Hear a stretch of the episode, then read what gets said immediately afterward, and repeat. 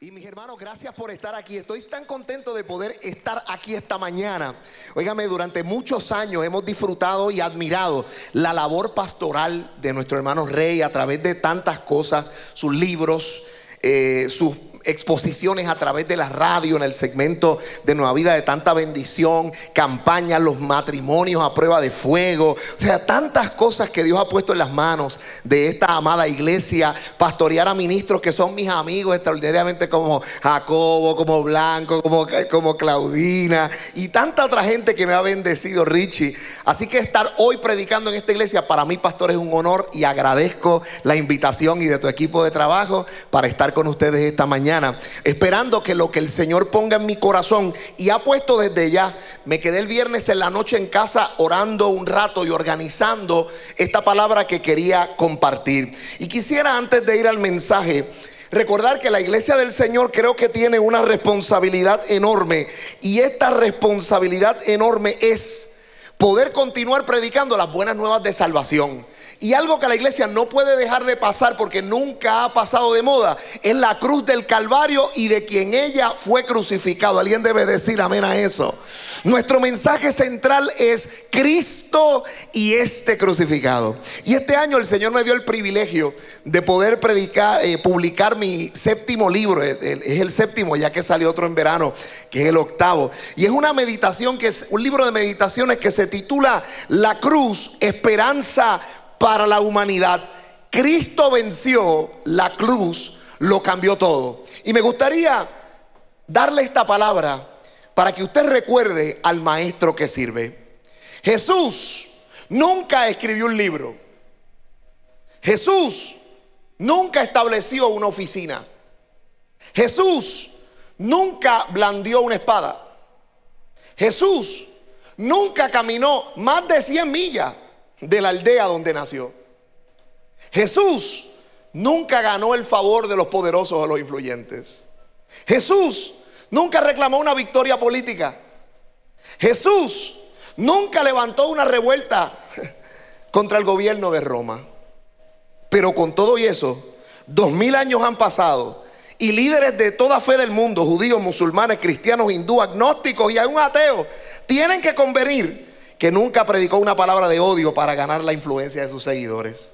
Jesús no hizo nada por lo cual sus seguidores deban estar avergonzados. Jesús era reservado, pero era firme.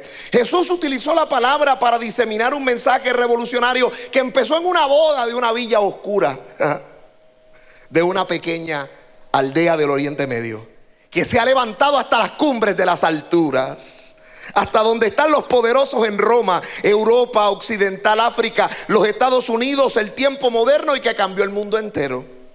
La cruz nos enseña la belleza de la sencillez, la belleza del amor transformador de Dios. La cruz nos muestra un lugar donde todo comenzó, donde comenzó una nueva forma de vida, un nuevo pacto para la humanidad, un lugar donde podemos ser renovados, perdonados y ser libres. La cruz nos muestra que del dolor el Hijo de Dios salió para que cada persona tenga una esperanza nueva. Acércate hoy a Jesús, porque esa esperanza en la cruz todavía está disponible para ti. ¿Cuántos pueden darle un aplauso al Jesús, al Rey de Reyes, al Señor de Señores, al amado de nuestras almas, al Alfa y el Omega, al principio y al final, el primogénito de los muertos, el soberano de los reyes de la tierra, el que nos hizo reyes y sacerdotes para gloria de Dios su Padre? Él es el pan, nosotros somos los frutos, Él es el pámpano, nosotros solo somos los sarmientos, sin Él nada podemos hacer. Él es el lirio de los valles, Él es la rosa de Sarón, Él es la estrella de la mañana. Yo puedo hablar de Jesús toda la mañana. Amo hablar de Jesús. Y esta mañana me han dado una encomienda extraña y peligrosa. Cuando usted recibe como invitación un tema, el estado de fe versus el estado ateo, usted tiene que decir, amárrense los cinturones, póngase el cinturón de seguridad. Eh, hay que hacer casi un disclaimer. la iglesia catacumba no se hace responsable de las expresiones vertidas. Pastor, usted sabe, tenga la escolta por ahí, por si acaso tengo que salir corriendo. Yo quiero que estés de pie esta mañana, vamos a entrar a la palabra. Quiero que vayas por favor conmigo al libro de Éxodo, al capítulo 1, versículos del 6 al 12. mientras usted lo busca, yo tengo que tomar un minuto para darle gracias a Dios por la vida de la iglesia que nos bendice, nos impulsa y nos ama. La Iglesia Apostólica Renovación en Río Grande, una iglesia que te da a otro nivel. Mi pastor, el doctor Rafael Osorio, apóstol de la Red Internacional Renovación y su esposa Loida, a quienes amamos. Donde quiera que vamos los representamos. Siempre traemos esa palabra de saludo porque nos pide que saludemos a donde quiera que vayamos.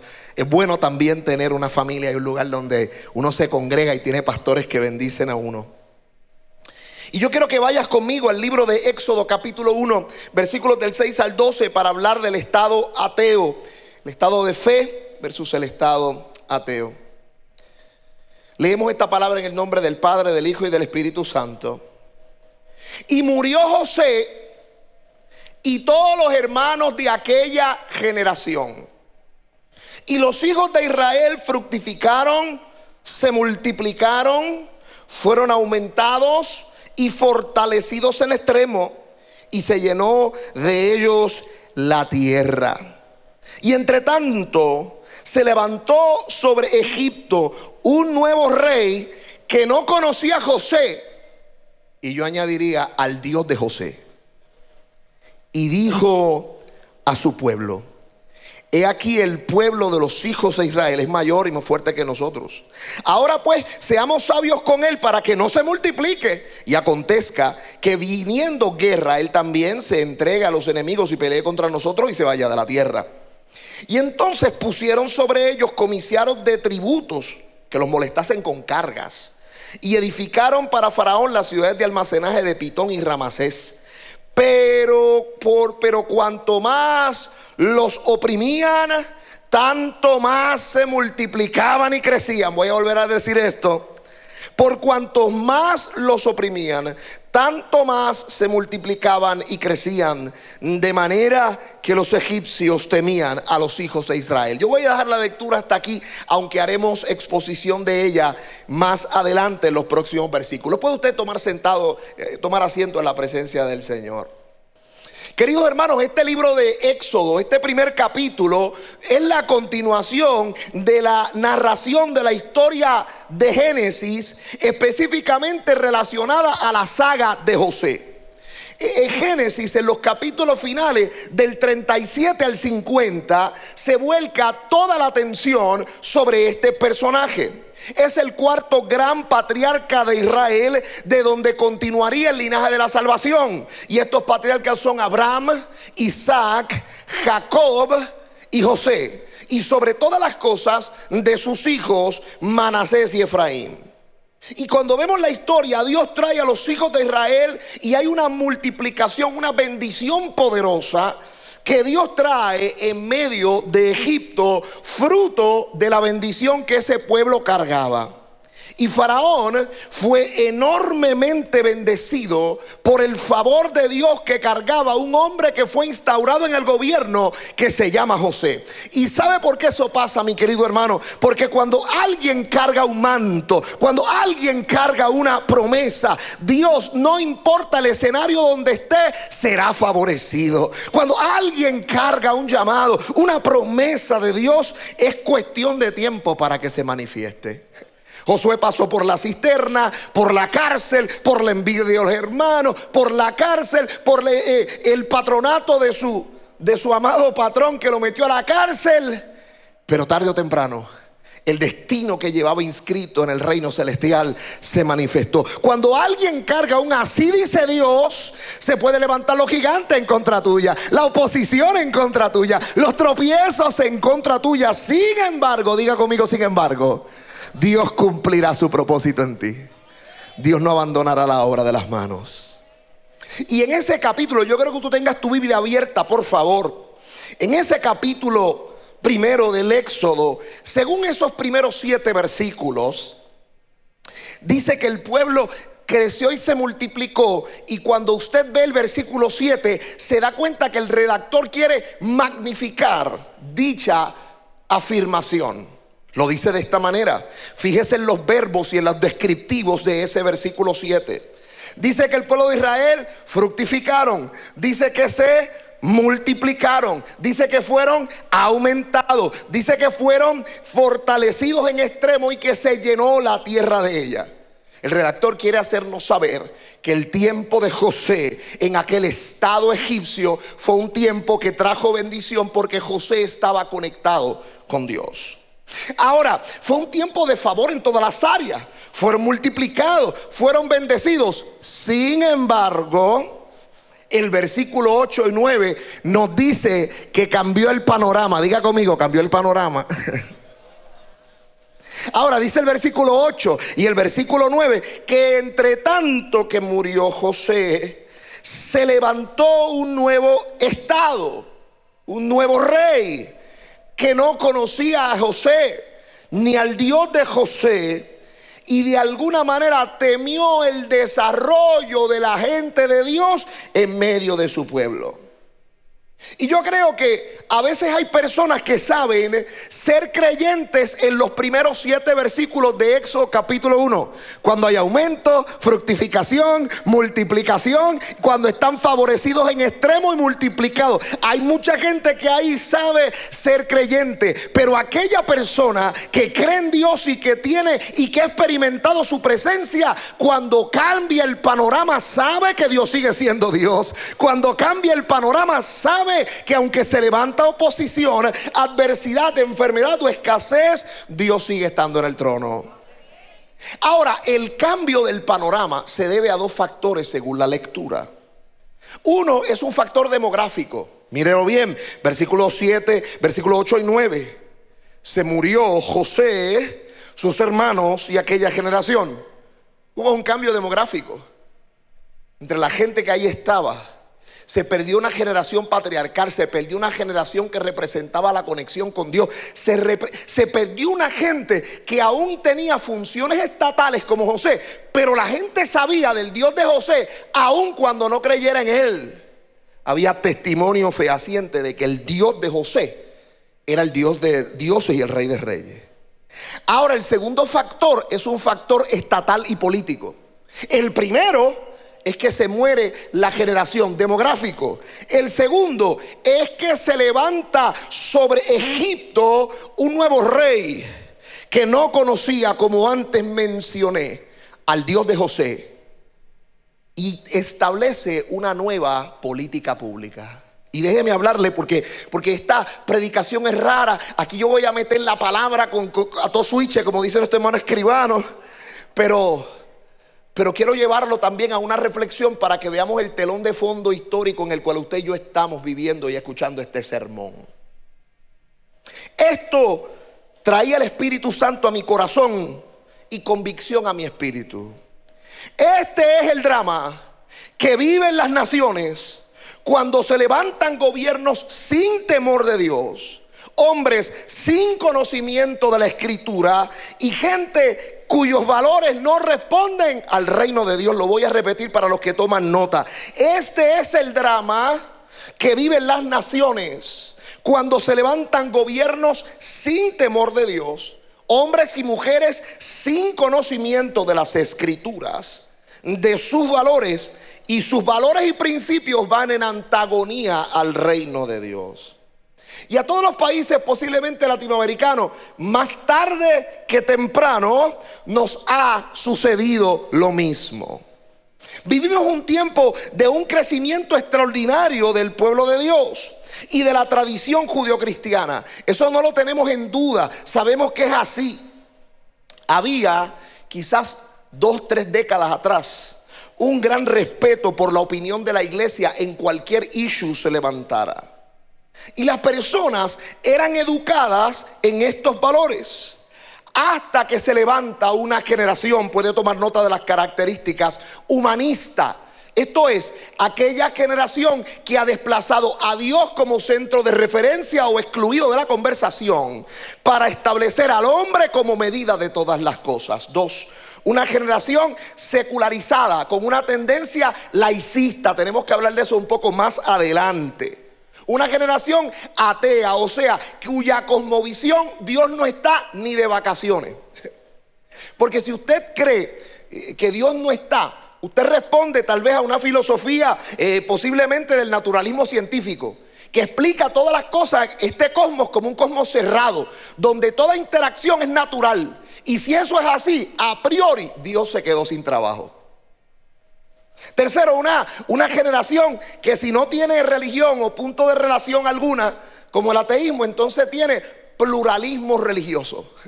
Tiene un supermercado, un hipermercado jumbo de alternativas y posibilidades donde cree que todas igualmente llegan a Dios. Pero quien sabe un poco de religión sabe que eso no puede ser verdad. En el asunto donde nosotros estamos, no es todas las anteriores, es either or. Déjeme darle un ejemplo nada más, un ejemplo, pastor. ¿Qué usted cree que pasará después de la muerte? Algunos dicen, no, cuando uno se muera, usted ha ido recientemente a funerales de políticos, artistas, todo el mundo va para el cielo compulsoriamente. eso es, todo el mundo es bueno, todo el mundo va a Dios, todo el mundo se transforma en un ángel y sale volando, qué sé yo, y la gente se inventa una cosa bien buena, bien buena. Entonces, en ese proceso, ¿qué usted cree que va a pasar después de la muerte? O, ese abanico glorioso, o, o, usted reencarnará eso quiere decir que tal vez usted pueda ocupar el papel de un sueldo, gallina, roca, no sé, depende cómo usted haya sido en esta. Para usted ir, o, sea, eh, seguir en una serie, en una fase de peregrinaciones espirituales hasta llegar al karma, ¿verdad? Hasta llegar al nirvana y disolverse en la nada. O usted resucitará de los muertos el día cuando Cristo lo llame a su presencia, juzgue vivos y muertos. Either or. Las dos cosas no pueden ser ciertas al mismo tiempo. Ahí ustedes se dan cuenta que el pluralismo religioso es una falacia. Se oye bien, pero no tiene ningún sentido filosófico ni tampoco epistemológico. Una generación educada, pastor, en nuestros mejores centros docentes de Puerto Rico y Estados Unidos. Pero esa educación le sirve para hacerse impío y sin temor a Dios. Y con ese calificativo, con esa lista que le acabo de dar, así nos gobiernan. Claro que tendrá consecuencias. Y esa gente levanta por lo regular una agenda que yo le llamo el Estado ateo, que tiene siete características. Anótelas por favor. La agenda, esto que yo le voy a leer, usted lo va a leer y lo va a ver en Europa, lo va a ver en Latinoamérica, Suramérica, lo va a contrastar. Tiene estas siete características. Si me falta alguna, me la envía por email. Número uno, esta generación que se levanta, que no conocía a José ni al Dios que es el José, legisla muerte a los infantes y se llama derechos reproductivos. Hay una gran controversia en, en, el seno de la Iglesia Católica ahora mismo. Si el presidente de los Estados Unidos, que se denomina a sí mismo católico, pero no responde al, al catecismo de la Iglesia, que no va con el aborto, la iglesia tiene la oportunidad de darle o no la comunión. Eso es un hecho y una cosa bien interesante que se están debatiendo nuestros hermanos católicos. Pero se llama así, muerte a los infantes. Esa es la agenda con la cual, pero no se llama muerte a los infantes ni se llama asesinato, se llama derechos reproductivos. Dos, el Estado ateo siempre legisla a la liberalización de todas las esferas. ¿Cómo se hace eso? Es de construir los paradigmas sociales y si tú te opones a eso, lo cuestionas, hay nombres fóbicos o artículos del diccionario pesados para describirte. Obsoleto, retrógrado, fundamentalista, etcétera, etcétera, etcétera. Tercera característica, promoción de vicios eh, como virtudes. En nuestra sociedad, y, esto es algo que me preocupa, pastor. Yo no sé cuánto tiempo tenga, pero vamos por aquí para abajo. A mí me preocupa que la oferta secular se torne tan atractiva que nuestra nueva generación no pueda distinguir lo profano de lo santo y tomen decisiones impulsados por el estilo de vida de la oferta secular promocionada como una virtud, pero faltando a los valores que han aprendido del reino de Dios. Tenemos muchachos que han estado aquí, pastor, mire, como ovejas, pastor, han estado como el arroz blanco, han hecho pantomima, caras blancas, danza, han estado en todo. De los pesebres hasta congresos, actividades. Usted dice, wow, los hemos formado.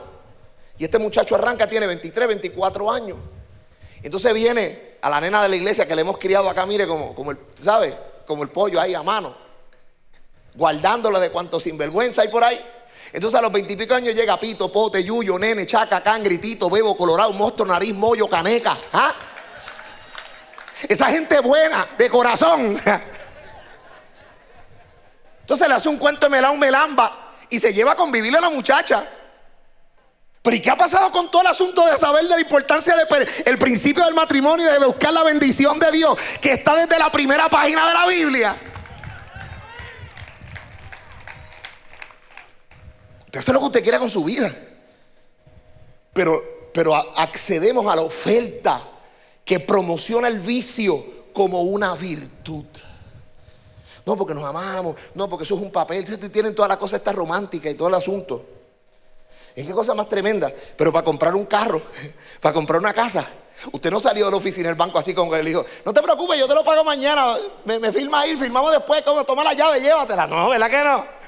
Y ahí usted le dijo al banco, ponme las cosas por escrito, ponme el término ahí, porque yo quiero saber que mañana no me vas a cobrar de que, que fue que me dijiste que me iba a financiar la casa al 3, que me la vas a financiar al 8.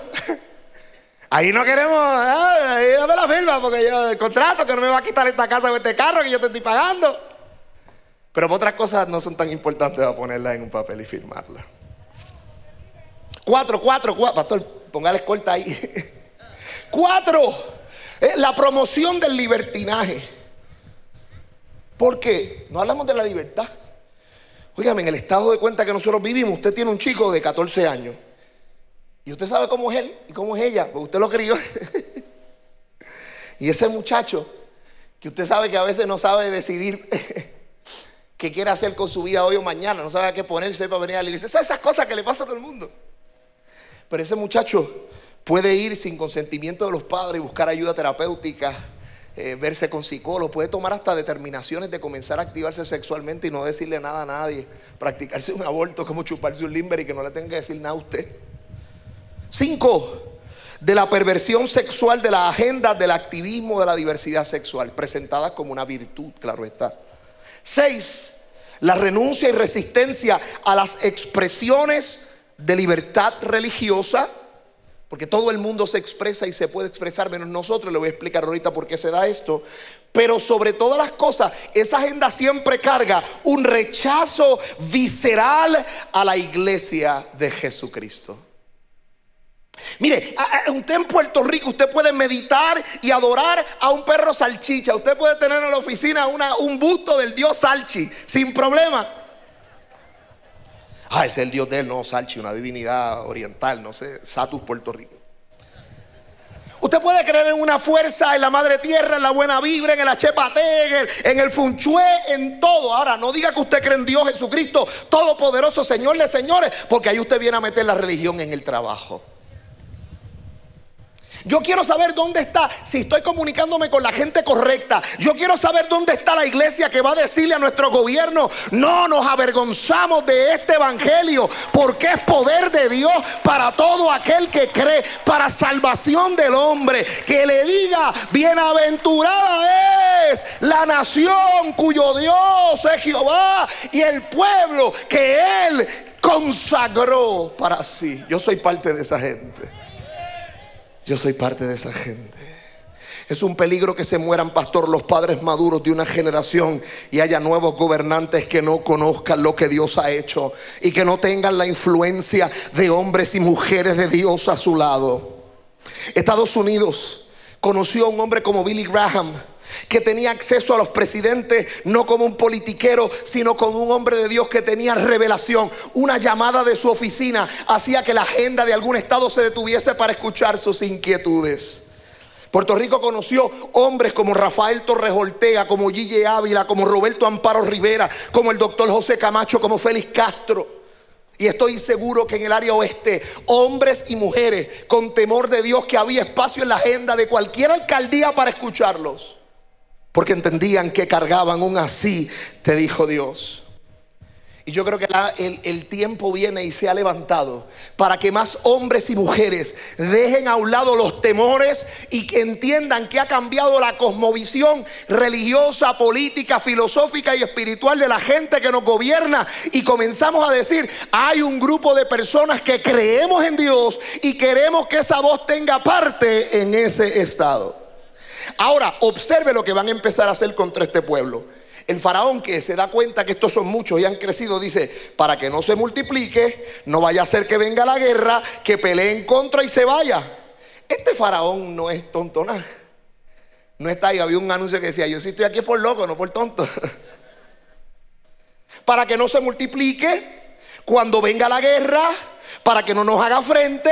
Y yo creo que en medio de este proceso Dios nos hace falta cristianos y cristianas que desarrollen esa sagacidad, que se den cuenta que hay tiempos peligrosos, como dice el apóstol Pablo de los tiempos postreros hablando en Timoteo. Se levantarán tiempos peligrosos. Y algo que pasa es que esta filosofía estatal atea busca que no nos multipliquemos, porque odia quizás posiblemente la prosperidad de la iglesia.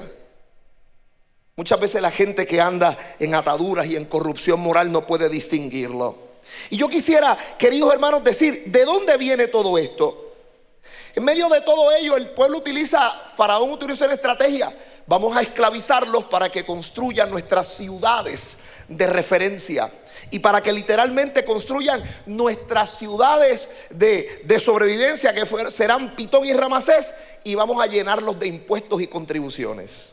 ¿Saben? Los Estados Unidos hay un caso importante en 1819, McCulloch versus Maryland, que un juez determinó, power to tax involve the power to destroy. El que tiene el poder de imponerte los, impuestos tiene el poder de destruirte o ponerte arbitrariamente cargas financieras una manera de destruir a cualquier persona.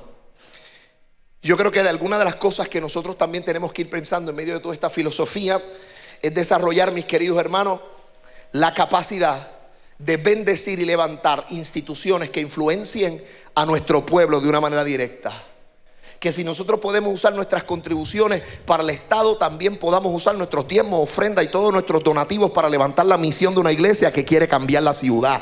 Que la iglesia eh, aquí, ahora mismo en Añasco, Catacumba 5, pueda seguir soñando y decir, si yo le voy a tener que meter 10 o 20 mil dólares en tax, se los voy a dar en una contribución poderosa para que haya mi iglesia, tenga una escuela de tres pares, oiga, y que los niños tengan pizarra, los niños tengan cosas, materiales digitales que vayan, que vengan, que podamos estar establecer centros de ayuda social y comunitaria, vamos a involucrarnos porque a través del servicio social cambiamos la misión del Estado. Porque ¿sabe algo? ¿Sabe por qué de alguna manera alguna gente le, chorrea así, le chinea los dientes con la iglesia? Porque ellos saben que, que, con, que para hacer lo que nosotros hacemos con un peso, ellos necesitan invertir siete. Las organizaciones de base de fe y sin fines de lucro maximizan por cada dólar que se invierta y los resultados que obtienen, literalmente al Estado le tomaría siete. Porque es que aquí hay unas cosas que ellos no entienden. Aquí hay unas cosas de lo que se llama fe. Aquí hay una de las cosas que se llama visión. Aquí hay una cosa que somos familia y sangre de Cristo. Y cuando yo digo que está en mi iglesia, que está en mi casa, que está en mi pastor. No, no, no, no. Allá mis, mis contribuciones tienen un número. Pero aquí yo lo veo en resultados yo me veo en la misión. Cuando, cuando yo entré en esta iglesia, digo, Dios mío, esta es una iglesia donde una familia puede crecer. Donde mi casa, mis hijos, e, es un lugar para crecer por generaciones. ¿Sabe algo? Hoy está Rey y Mildred. Pero mañana habrán hijos de esta descendencia, habrán hermanos, habrá gente que Dios traerá que continuará trabajando por la visión que Dios ha puesto en sus manos. ¿Cuántos pueden dar un aplauso a Dios por eso? Pero la Biblia dice en el versículo 12 que mientras más los oprimían, más se multiplicaban y crecían, de manera que los egipcios y los, temían a los hijos de Israel. I got news for you. Si alguien las quiere recibir, mientras más se levanta el diablito, más nos van a ver crecer. Aunque pongan planes y trabas contra nosotros, no prosperarán. Aunque contra ti se levante guerra, yo estaré confiado en el Señor. Me empujaron con violencia para que me cayera, pero Jehová me sostuvo. Se levantó el enemigo como un río, pero el Señor plantó bandera. Adele esa mesa delante de mí en presencia de mis angustiadores. La Biblia está llena de declaraciones. Que cuando se levanta el poder de las tinieblas, también instrumentalizado en un estado que puede oprimir al pueblo de Dios, Dios saca la cara por su pueblo. Déjeme ir antes de ir a la parte final. Porque quiero hablarte de dos personajes que representan al tipo de creyente que yo quiero ver, que representan al estado de fe o al estado creyente cuando se levanta contra él el estado ateo. Pero hablamos un poco de qué es eso del estado ateo. Mire, el ateísmo es una cosmovisión religiosa.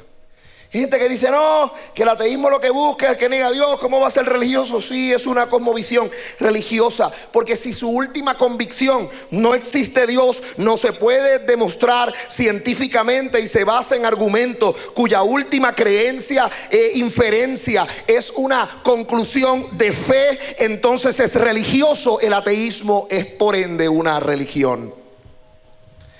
El problema es que ellos tienen una diferente divinidad. No se llama Jehová, no le llaman Dios, pero la divinidad de esa religión es el Estado.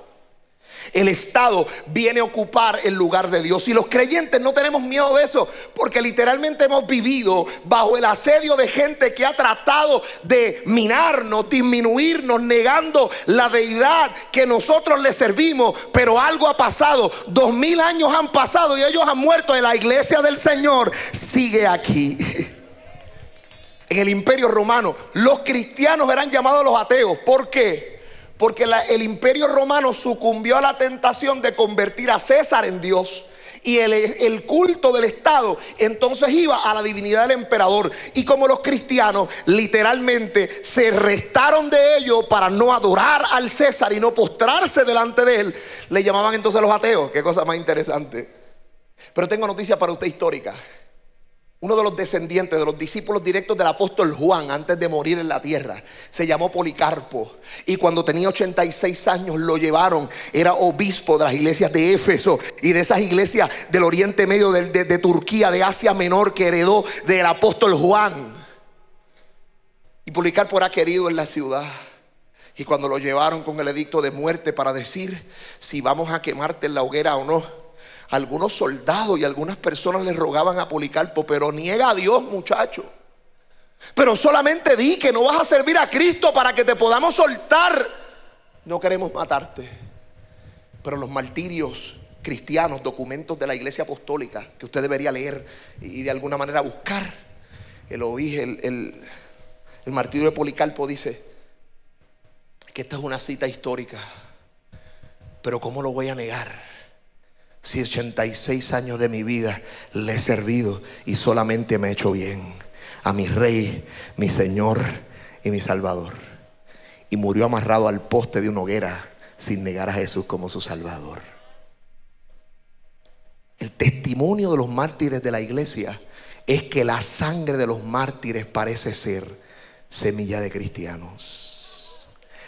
Si el Estado piensa que oponiéndose contra la iglesia, vamos a dejar de venir domingo en la mañana a adorar a Dios, vamos a dejar de enseñarle los principios y convicciones del reino y la palabra de Dios a nuestros hijos, está bien equivocado. ¿Sabe por qué? Porque lo que creemos no somos mercenarios, no lo creemos por plata, no lo creemos por intereses particulares, por estas verdades damos la vida, porque el que nosotros creemos nos salvó de nuestra muerte, perdonó nuestros pecados, no no tenemos cosa alguna que ofrecerle en cambio de nuestra redención.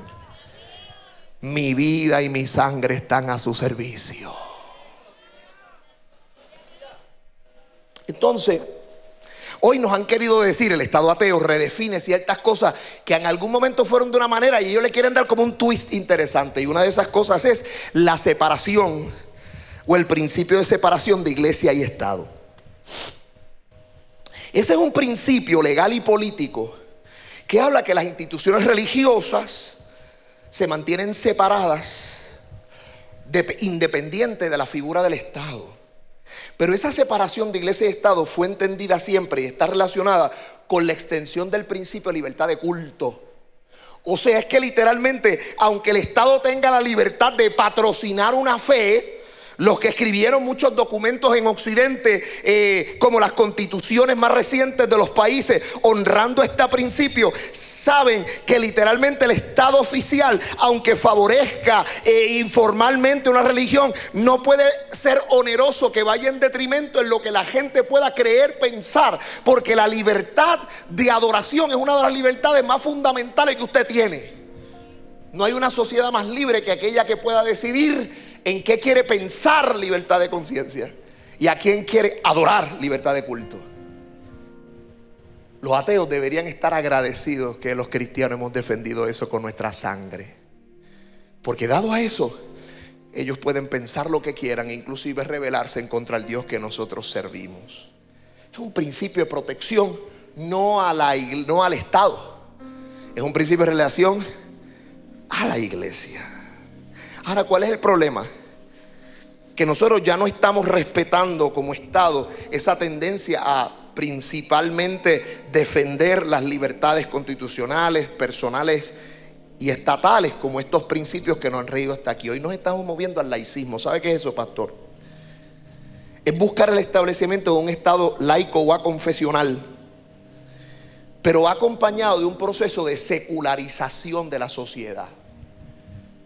Por laicismo entendemos una doctrina que pretende evitar toda influencia religiosa y el poder temporal de cualquier iglesia en la vida política y que la religión o todo lo que tú pienses al respecto de ella fuera del templo que tú estás no se puede expresar. ¿Cuál es el problema de eso? Que aunque hay separación de iglesia y Estado, religión y política no. ¿Qué usted hace si usted levanta un principio inmoral, una ley que de alguna manera no permite que mi vida pueda expresar esa libertad de conciencia y de respeto de culto y usted provee y usted se interfiere con esas cosas que son centrales para nuestra fe? Vamos a seguir aquí cantando corito adentro, vamos a decir algo. Creo que usted y yo tendrán la decisión correcta. Vamos a decir algo. Y yo quiero decirle, mis queridos hermanos, que la iglesia o el principio de separación de iglesia y Estado se ha interpretado para principalmente que la diversidad del creyente, esa sea la que no se respete y que quien se tenga que callar la boca o tenga que ser excluido literalmente de las decisiones del Estado sea la iglesia. Y eso no lo podemos permitir. Dios nos ha dado una voz y sobre todo la iglesia no interviene en el estado de la política por el deseo de tener más o de ser poderoso deseamos que el reino de Dios se extienda. Deseamos que la justicia de Dios se haga. Queremos que la verdad de Dios brille. Queremos que la justicia en las calles de nuestro pueblo brille. Por eso nos importa el que sufre. Por eso nos importa el deambulante. Por eso nos importa y podemos toldo y nos involucramos en el huracán, en cualquier cosa, porque sabemos que eso es parte del llamado de vendar los quebrantados de corazón, llamar a los afligidos, decir que a los pobres del reino se le dé la mejor esperanza. Por eso Dios levantó a dos mujeres con las que quiero terminar y que son ante el Estado ateo el mejor ejemplo del Estado creyente lleno de virtud. Diga conmigo, cifra. Diga conmigo, fua. Diga conmigo, cifra. Fua. ¿Sabe quiénes fueron esas dos mujeres? Fueron dos parteras que cuando a, a Faraón se le ocurrió minar el crecimiento del pueblo mediante el genocidio de niños, estas parteras que aparece, aparentan ser que eran las representantes del gremio de las, de, las, parteras ante el Estado, eran como las demás influencias, tomaron la determinación que las parteras no matarían a los niños hebreos, sino que los dejarían vivir. Se les ocurrió que tenían que desafiar al Estado en contra de que los hijos prevalecieran y dijeron, vamos para adelante. No le pidieron permiso a Faraón. Entonces empezaron a ver que le pedían los... La gente del registro demográfico, pastor, le pedían así el secretario, le pedía el reporte a ver cómo estaban. Nacimiento de egipcia, nacimiento de las mujeres de Israel. Y todos los meses las de Israel eran más. Fueron al ejecutivo. Faraón, algo está pasando con la instrucción y la política que tuviste, porque esto se sigue multiplicando. Aquí están. Y Faraón mandó a llamar acá a Fortaleza prendido en candela a estas dos mujeres, a las representantes de la gremio de las parteras. Y le dijeron, ¿qué es lo que pasa? Que ustedes no están acatando la orden. Y dice, Faraón, tenemos que decirte algo. Las mujeres egipcias, las mujeres hebreas, no son como las egipcias. Esas mujeres que tú has criado con toda esa filosofía tuya y demás, que no aman a la familia, que los matan, esas no son así. Estas defienden a sus hijos con uñas y dientes. Estas le enseñan que la palabra de Dios es buena. Estas guardan y amamantan a los muchachos. Estas quieren dejar el trabajo si es necesario para criarlos. Estas quieren meterlos en escuelas que bendigan el nombre de Dios. Estas quieren cantarle coro. Estas quieren adorar. Estas aman a la familia. No son iguales que las tuyas. Y, cuando nosotros llegamos, ya ellas las dieron a luz y es que ellas son robustas y vigorosas. Habrá mujeres robustas y vigorosas aquí. Habrá de esas, de esas, robustas y vigorosas, capaz de defender a su progenia, whatever it takes. Esa es esa clase de mujer. Entonces, cifra y fua, dice la escritura, por cuanto hubo en su corazón el deseo de defender los principios del reino a costa aún de su vida contra las imposiciones del Estado ateo, dice que Dios las proveyó y las multiplicó de forma extraordinaria. Póngase de pie, póngase de pie. Yo termino con esto. ¿Cuál es el nombre de Faraón que oprimió el pueblo de Israel? No lo sabemos. Conforme el registro bíblico, ¿cómo va a ser que el redactor haya omitido el nombre de most powerful man of the planet at that time? ¿Cómo es que el redactor no recogió el nombre de este faraón y solamente lo llama por el tema faraón, como si habláramos de gobernador, como si habláramos de monarca, pero no decimos su nombre? Sin embargo, la historia bíblica no dejó de recoger dos nombres. ¿Cómo se llaman? Cifra y Fua.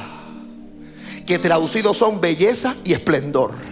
Porque cuando tú no puedes hacer las cosas por ti, Dios levanta belleza y esplendor alrededor tuyo para defenderte, para recordarte que Él es el Salvador. La historia no recuerda el nombre de Faraón, pero hasta hoy estamos honrando a mujeres que se pusieron de frente al Estado ateo. Para que movidas por su fe defendieran lo más precioso que una sociedad tiene, la familia. Y pudieran decirle a este faraón, que no haremos conforme a tu política. Seguiremos y haremos conforme a los principios del reino de Dios. ¿Alguien puede acompañarme en oración esta mañana? ¿Alguien puede acompañarme en oración esta mañana? Wow, qué hermosa canción ahí que estábamos cantando, ¿verdad? Aunque crea o vea que estoy rodeado, estoy rodeado por ti. Así peleamos, así ganamos las batallas, decíamos aquí.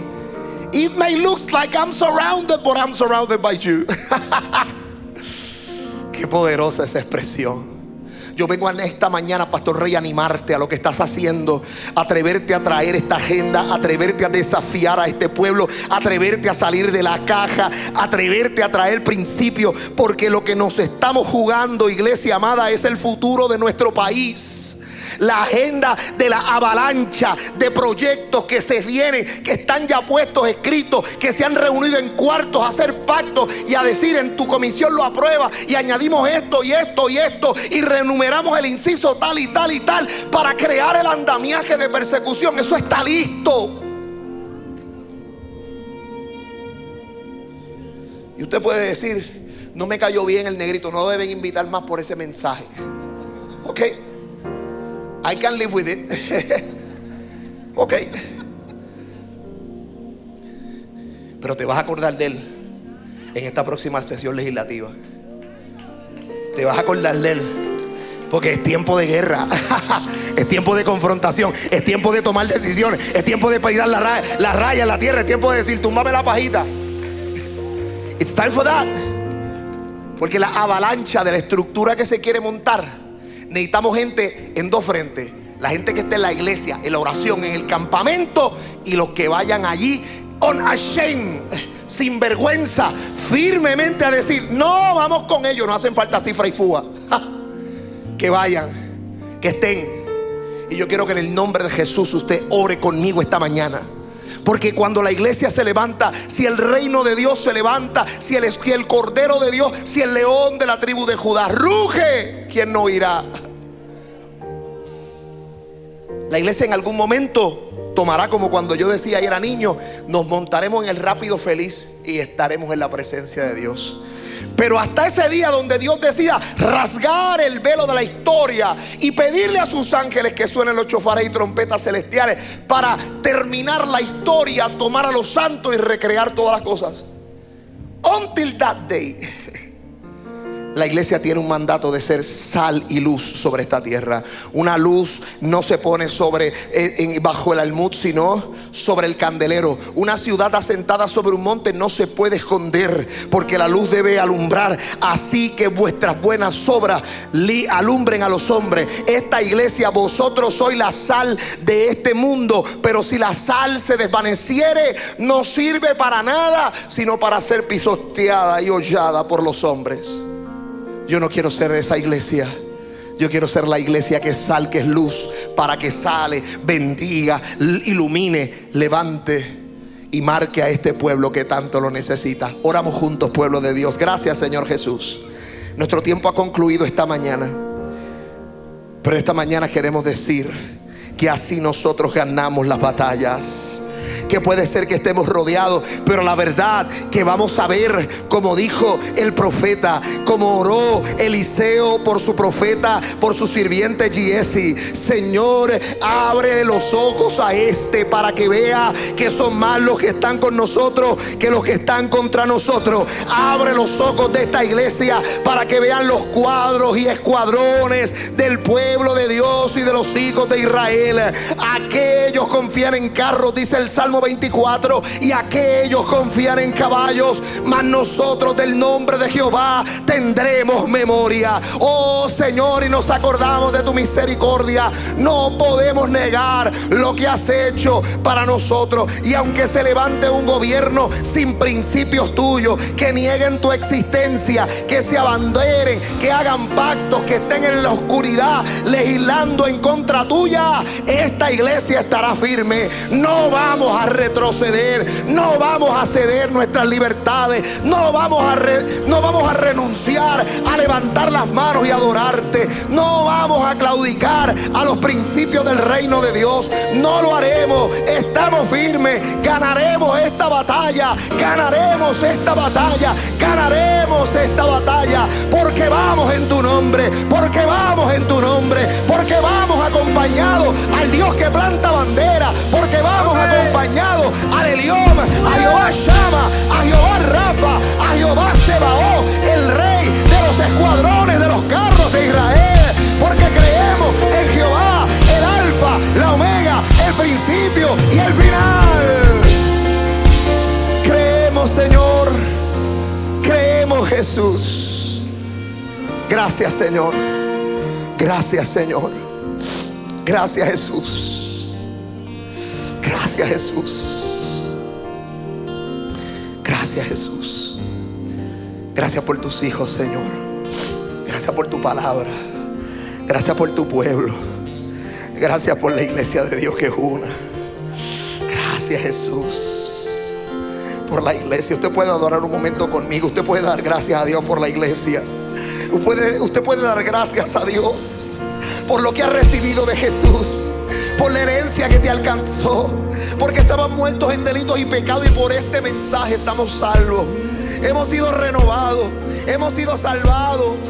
¿Cómo vamos a arrepentirnos de esto? ¿Cómo vamos a arrepentirnos de esta poderosa enseñanza?